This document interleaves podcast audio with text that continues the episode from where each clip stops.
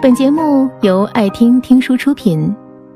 如果你想第一时间收听我们的最新节目，请关注微信公众号“爱听听书”，回复“六六六”免费领取小宠物。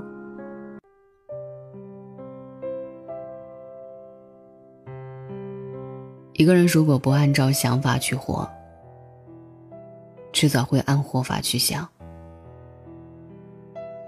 今天想要为你分享的是来自于李娜的文字。对不起，我不想凑合。前几天和朋友吃饭，回程的路上聊起了我们的父母，有一个共同的感受就是，上一代人习惯了凑合过日子。朋友说，小时候和妈妈去旅行，从来不给好好吃顿饭，每次都是面包、火腿肠凑合一顿。有一次他们去杭州玩，沿着西湖走了半圈，走得饥肠辘辘、大汗淋漓。然后妈妈带着他到了一家餐厅里面吹空调。凉快了一会儿之后，妈妈提议到外面随便买点面包吃，朋友耍赖不肯走。说来了西湖不吃西湖醋鱼算什么？我听了哈哈大笑。我小时候何尝不是这样？毛巾用坏了，我要求换新的，我妈会说：“凑合凑合吧。”我初中的时候就自己去买衣服了，因为每一次我妈陪我买衣服，逛遍整个县城都挑不到我喜欢的。我妈每一次都特别愤怒，说：“你怎么这么挑剔？”凑合一下不行吗？不行，我就是要看到喜欢的才买。我从小就是那种不凑合的小孩儿。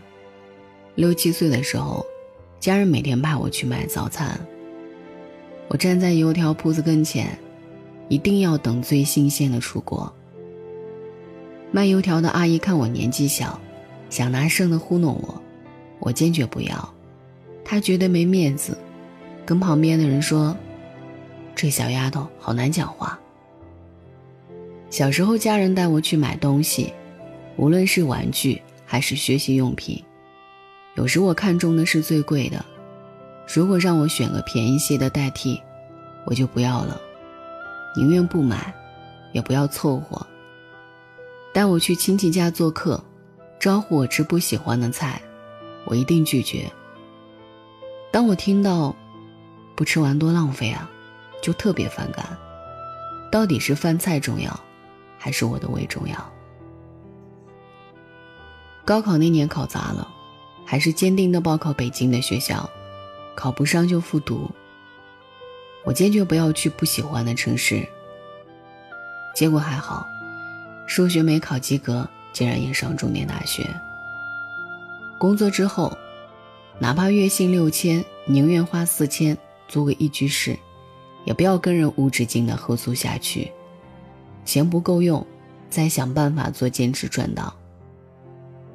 一个人如果不按照想法去活，迟早会按活法去想。二十七八岁的时候还没结婚，所有人说你别太挑，等三十就更不好找了。你不知道北京剩女比剩男多吗？百分之八十的婚姻都是凑合过日子，但我偏不随便结婚，就因为年纪不小。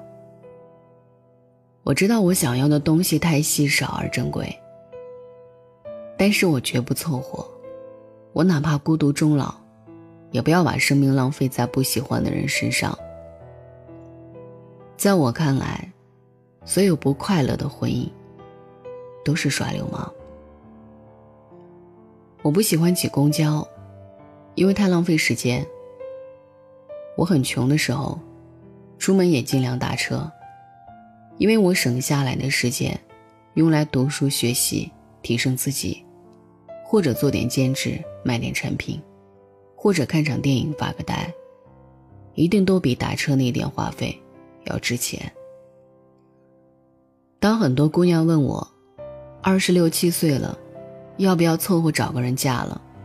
我都特别诧异。人生那么短，可以肆意挥洒的年轻时光更短暂。为什么年纪轻轻就要凑合？当你压抑着自己真正所爱，错或着接受了退而求其次，你一定不甘心，那种痛苦和遗憾，一定会在很多个深夜吞噬着你。一旦有外界的刺激，你一定会做出更疯狂的事情，来报复错过的自己。无论何时，我都相信自己值得最好。最好的食物，最好的衣服，最好的事业，最好的爱人，最好的朋友，最好的听众。当你相信自己值得最好，就会召唤你内心所有的力量，去实现，去完成。哪怕不能抵达所有的最好，相信我。在你全力以赴去追求的路上，就已经体验了最好的人生。是的，我永远不会向世俗或者别人妥协。我拒绝过凑合的人生。晚安。本节目到此就结束了，感谢各位的收听和陪伴。更多精彩内容，请关注微信公众号“爱听听书”，回复“六六六”免费领取小宠物。也欢迎你收听今晚的其他栏目。我们明晚见，晚安。